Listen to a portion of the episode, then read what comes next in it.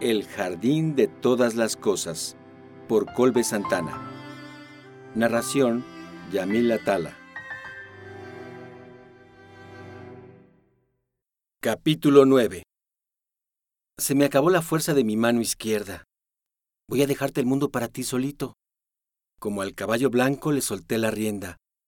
A ti también te suelto y te me vas ahorita. Hola, Noemí. Se escuchó la voz de Eva en pantalla. Estás en cámara. El lente atrapó a la menor de los Sarmiento en pleno ataque a un indefenso taco de frijoles enteros. Noemí no pudo evitar reírse y se llevó las manos a la boca. Mmm, Rowin, Rowin, Rowin, dijo todavía con el bocado. Ok, accedió Eva. ¿Dónde estamos, Noemí? ¿Cómo? Se acercó Noemí a la cámara para escuchar mejor. ¿Dónde estamos? Alzó Eva la voz, intentando hacerse escuchar por encima del mariachi. En Tlaquepaque, Jalisco, México, contestó Noemí, su sonrisa colgate en plenitud. Donde Eva Dottir se acaba de echar un plato de birria como con cinco habaneros. Eva bajó la cámara hacia su plato. Solo la mitad, corrigió Eva, volviendo a su derecha, hacia Noemí. La otra mitad fue para Alfie. Movió la cámara hacia su izquierda y enfocó a Alfredo, sentado junto a ella, quien jadeaba como un cánido intentando regular su temperatura corporal. ¿Cómo puede ser que estés como si nada? dijo Alfredo, sus cejas húmedas con sudor. Ni idea. Soy más resistente a las cosas condimentadas y ya, contestó ella. ¡Ay, hijo de la chingada!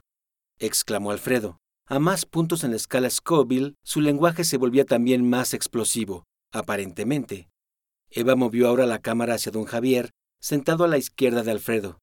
¿Y qué estamos escuchando? Alzó de nuevo la voz para hacerse escuchar hasta el otro lado de la mesa.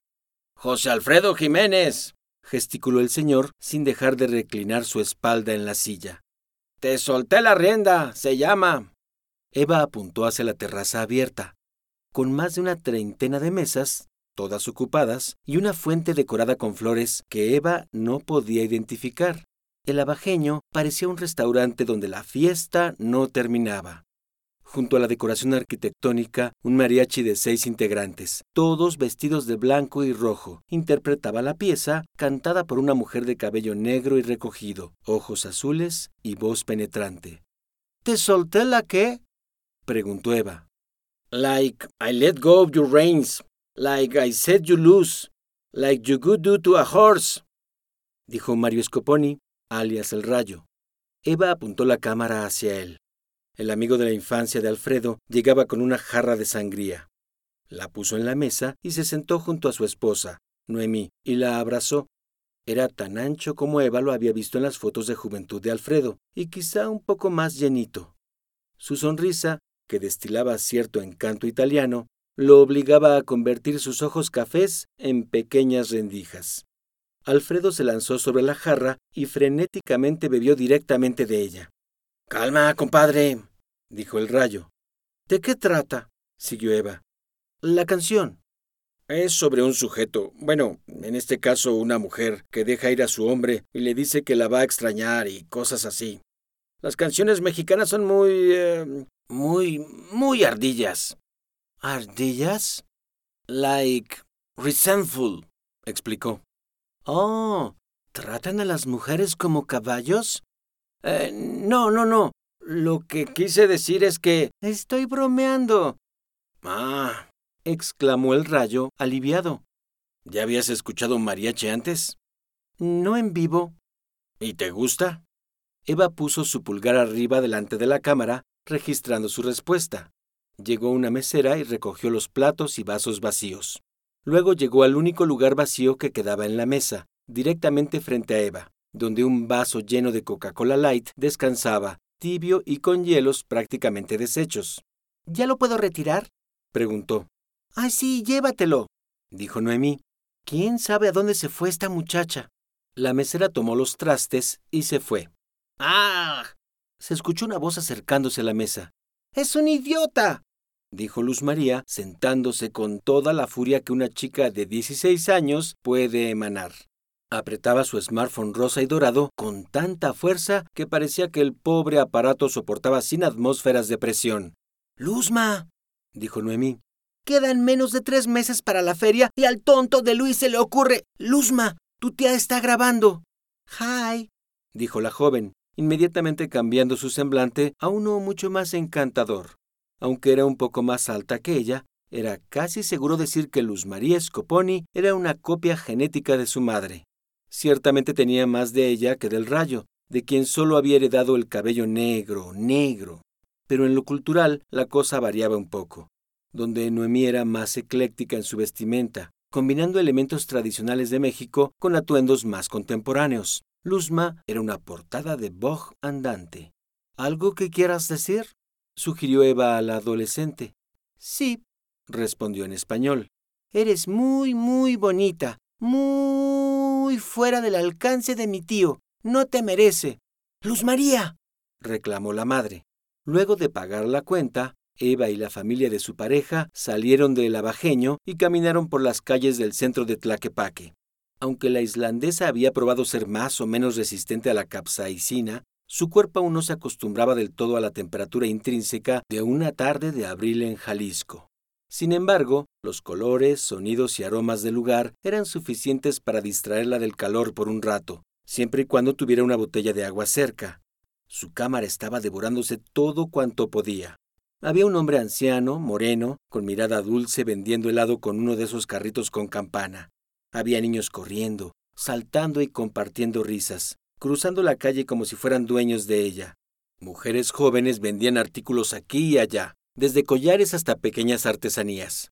Arriba, el cielo brillaba con un azul tan intenso que Eva llegó a sospechar si el habanero no habría tenido un efecto secundario en ella.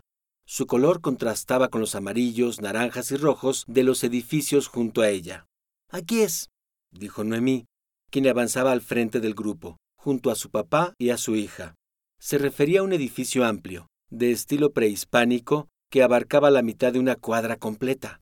Un enorme portal, enmarcado por vendimia ambulante, recibía a los visitantes. A su derecha, un rostro pensante. A su izquierda, una sirena y una luna. Museo Regional de Cerámica. Se leía en la placa de bienvenida, junto a las dos grandes puertas de madera antigua y el trabajo de herrería que enmarcaban el umbral. ¿Entramos? El grupo cruzó la entrada. Eva se topó con lo que parecía un escenario de película o de obra de teatro. Le recordó las películas de acción viva de Disney de los años 50 o 60. Una explanada abierta la recibía con un camino empedrado que parecía de fantasía. Varios árboles resguardaban el lugar, vestidos con luminosas flores y decorados en la base, pintadas con motivos artísticos orgánicos.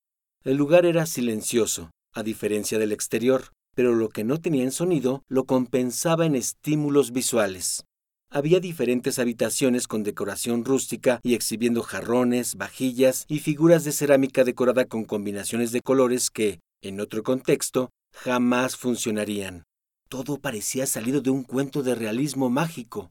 Así se sentía Eva, en otra dimensión, y como tal, no se sentía completamente segura. Algo no sincronizaba bien con la realidad. No estaba segura de qué era, o lo estaba y se negaba a formular el pensamiento en su mente. La burbuja no tardaría en reventar. Era inevitable. Eva miró a Alfredo. Hablaba con el rayo sobre las aventuras que no habían podido compartirse en años. Ahí estaban también su hermana, su sobrina y su padre. Sintió la imperiosa necesidad de tomar su mano. Era un impulso casi gravitacional, pero ella se negaba. Le parecía irracional y caprichoso. ¿A qué le tenía miedo? ¿Qué había ocurrido que la había dejado con la sensación de navegar a la deriva? Alfredo estaba ahí, con ella. Había regresado a México a pesar de su renuencia. Lo había hecho por ella. Tal vez fue un error, pensó. Clic. ¡Hey! dijo Alfredo, dejando la plática con el rayo. ¿Te gusta? Sí, es hermoso, todo, dijo sonriendo. Estoy anonadada. Alfredo la rodeó con el brazo y la jaló hacia él, dándole un beso en la frente. Mira, dinosaurios. Junto a ellos, en un estante de madera vieja y que daba la impresión de que se caería a la menor provocación, había una colección de seis cántaros con ilustraciones tradicionales de aves. Palomas, águilas, pavos reales. ¿Esa no es del imperio austrohúngaro? Dijo al tiempo que señalaba una en la fila de en medio. Tenía un águila bicéfala. Oye, sí, sí parece, dijo Alfredo. No era una coincidencia. Como supieron más tarde, el museo ocupaba lo que alguna vez fue hogar de Francisco Velarde, apodado el Burro de Oro, quien fuera fusilado en 1867 por apoyar al imperio de Maximiliano de Habsburgo. Clic. Luego de salir del museo, el grupo exploró las calles de Tlaquepaque por un par de horas más, exprimiendo lo más que podían del domingo que, por lo que había visto Eva, era un día con una cualidad casi sagrada para los mexicanos. Por la noche, Eva, Alfredo y la familia regresaron a Guadalajara en la Buick Enclave de Noemí, esta vez conducida por el Rayo. Junto a él iba su esposa. Detrás iban Alfredo y su padre, y en la última fila de asientos iban Eva y Luzma. La islandesa revisaba el carrete virtual. Te gusta mucho tomar fotos, ¿verdad? dijo Luzma junto a ella. Mucho. ¿Quieres ver? Eva le pasó la Nikon a la chica y le mostró cómo operar la galería. Me gusta tomar fotos y video. Me gustaría hacer películas algún día. Pero eres científica, ¿no? ¿Antropóloga? Paleontóloga, sí, pero muchos científicos también hacen otras cosas. A mí me gusta el cine. Una amiga de la universidad, por ejemplo, hace haikus con elementos de la tabla periódica. ¡Qué cool! Mis amigas y yo una vez hicimos varios haikus para una clase. ¿A ti qué te gusta? ¿Sabes qué quisieras estudiar cuando salgas del colegio? No, todavía no sé. Me gusta organizar cosas. ¿Como el festival que mencionaste en la tarde? Ay, sí, pero se está convirtiendo en un dolor en el trasero, dijo en inglés con toda soltura. A Eva le sorprendió lo franca que era Luzma. Lo que en realidad pasaba es que la mayoría del inglés que la hija de Noemí y el Rayo había aprendido había sido a través de series y películas de Hollywood por lo que no tenía tan claro cuándo era apropiado usar qué tipo de expresiones. Mi novio, Luis, toca el bajo en una banda y su mejor amigo es el vocalista.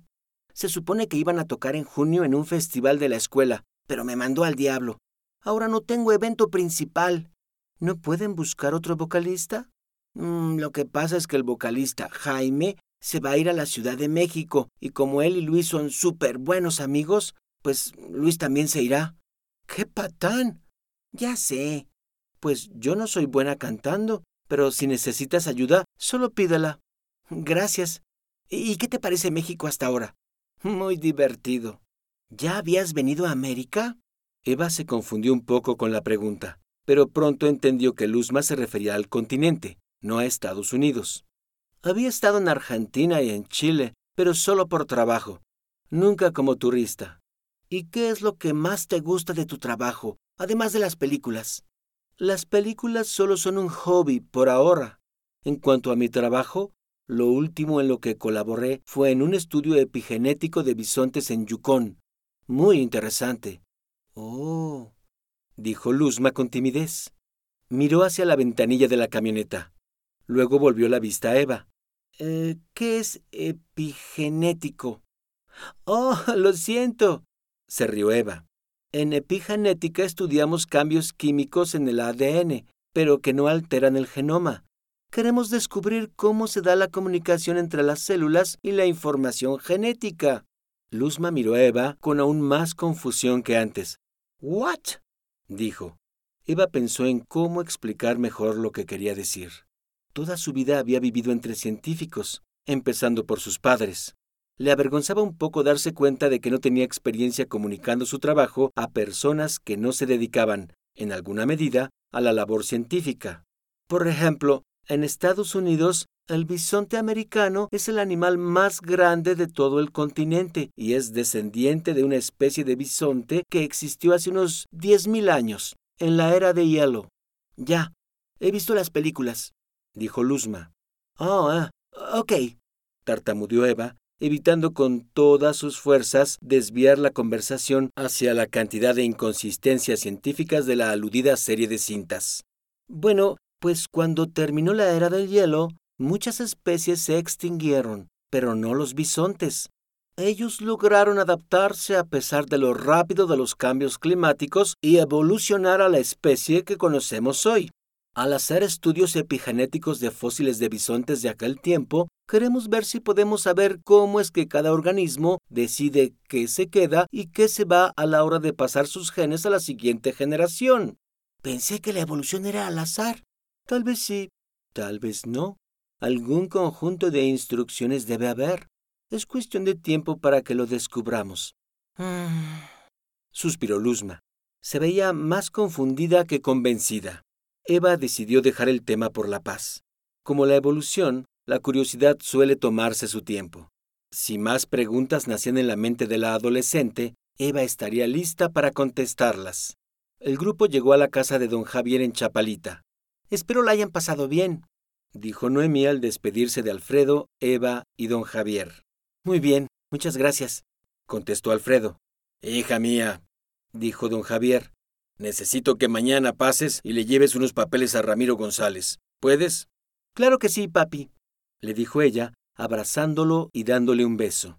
El rayo y Luzma se despidieron de todos y junto a Noemí dejaron al patriarca y sus huéspedes.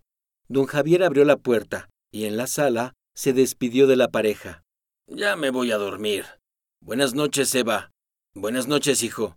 Buenas noches, papá. Buenas noches, señor Sarmiento, si todavía no se van a acostar, solo les pido que no hagan mucho ruido, porque tengo el sueño muy ligero. No te preocupes. Gracias por todo. El padre le dio una palmada cariñosa al hijo en la mejilla y subió las escaleras. ¿Quieres una cerveza? sugirió Alfredo. Eva aceptó. En la sala, Eva le mostró las fotografías y videos que había tomado. La memoria estaba a 70% de su capacidad y solo llevaban en México un par de días.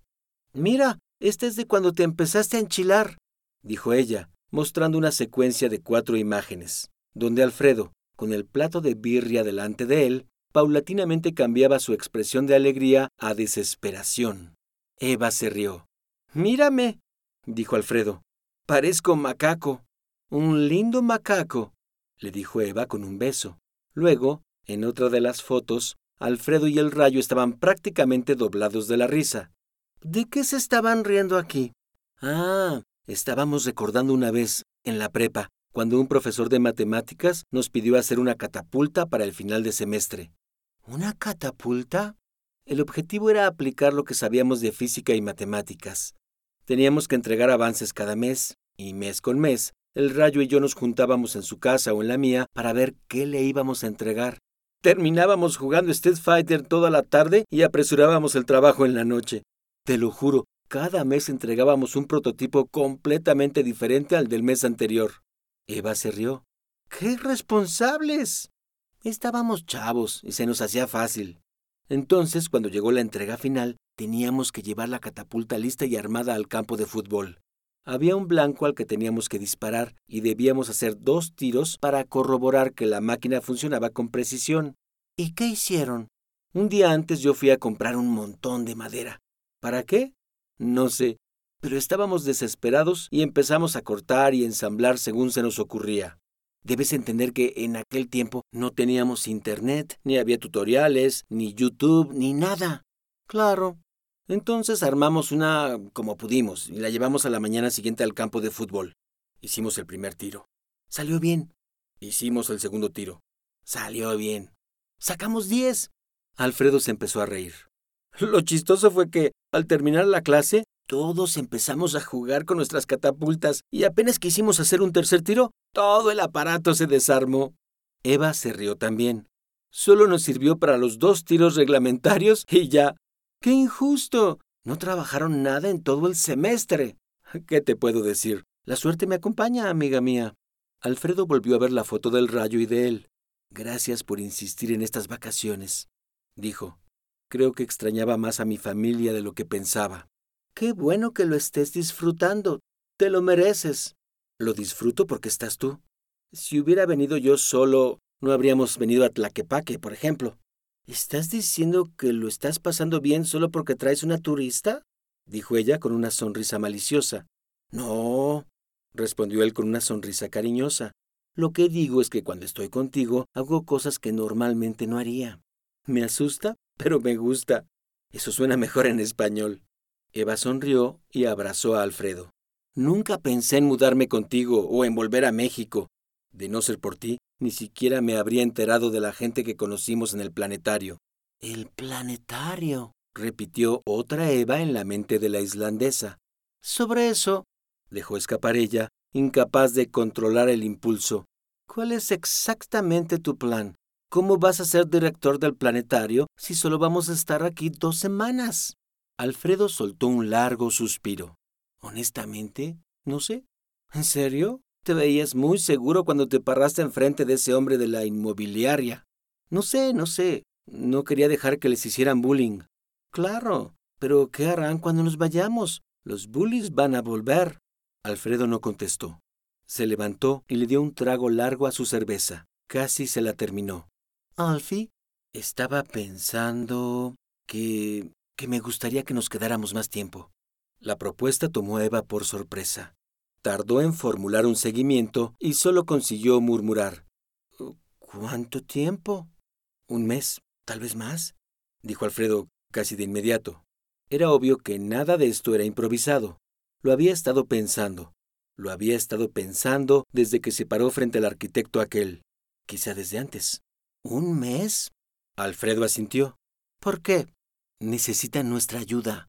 Tienen toda la intención, pero no tienen estudios pertinentes, ni saben nada de cómo levantar, planear y operar un museo. ¿No es el tipo de gente a la que le echas porras? ¿No es el tipo de gente que quieres que gane? Eva se molestó. Era una pregunta injusta. Por supuesto que quería que ganaran, que rehabilitaran el planetario. ¿Qué clase de persona sería si contestaba otra cosa? Era una falacia lógica, una apelación a la emoción. Pero ese no era el punto. Alfredo intentó contenerse. Tenemos que regresar y preparar todo para Nuevo México. Tu evaluación depende de eso. Tenemos hasta octubre. Tienes que dar tu respuesta en agosto. Igual es suficiente tiempo para hacer todo eso. ¿Y mientras qué? ¿Cazamos ratas y malvivientes? dijo Eva notoriamente molesta. Alfredo no se apresuró a contestar. No quise hacerte sentir desplazada o algo así. Quiero que sea una decisión de los dos. Parece que ya lo tienes decidido. Alfredo suspiró pesadamente. Quiero ayudarlos, Eva, dijo en voz baja, con una intensidad en los ojos que Eva no había visto antes. ¿De dónde venía esta pasión? ¿Cómo es que ella tuvo que esperar casi dos semanas para que Alfredo decidiera venir a México mientras este grupo de personas ni siquiera tuvo que pedirlo una sola vez? Era esto, era precisamente esto lo que no cuadraba con ella. ¿Estaba celosa?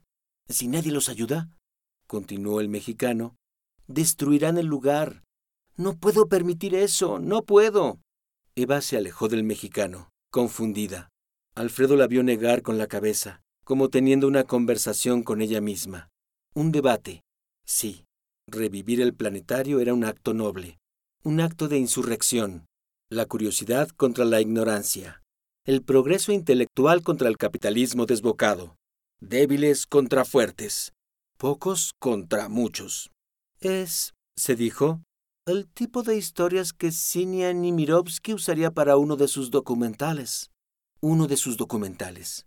Esa fue la historia que Eva decidió contarse a sí misma como base de lo que dijo a continuación. Está bien. Nos quedaremos más tiempo. Alfredo, sorprendido, tomó sus manos, las besó y luego puso su frente sobre ellas. ¿Segura? Con dos condiciones. ¿Cuáles? Quiero hacer un documental con eso. Déjame contar la historia, salga como salga. Trato hecho. ¿La otra? Eva suspiró pesadamente, pero luego sonrió y volvió a su personalidad regular. Que el planetario tenga juegos de azar y mujerzuelas, dijo sonriendo.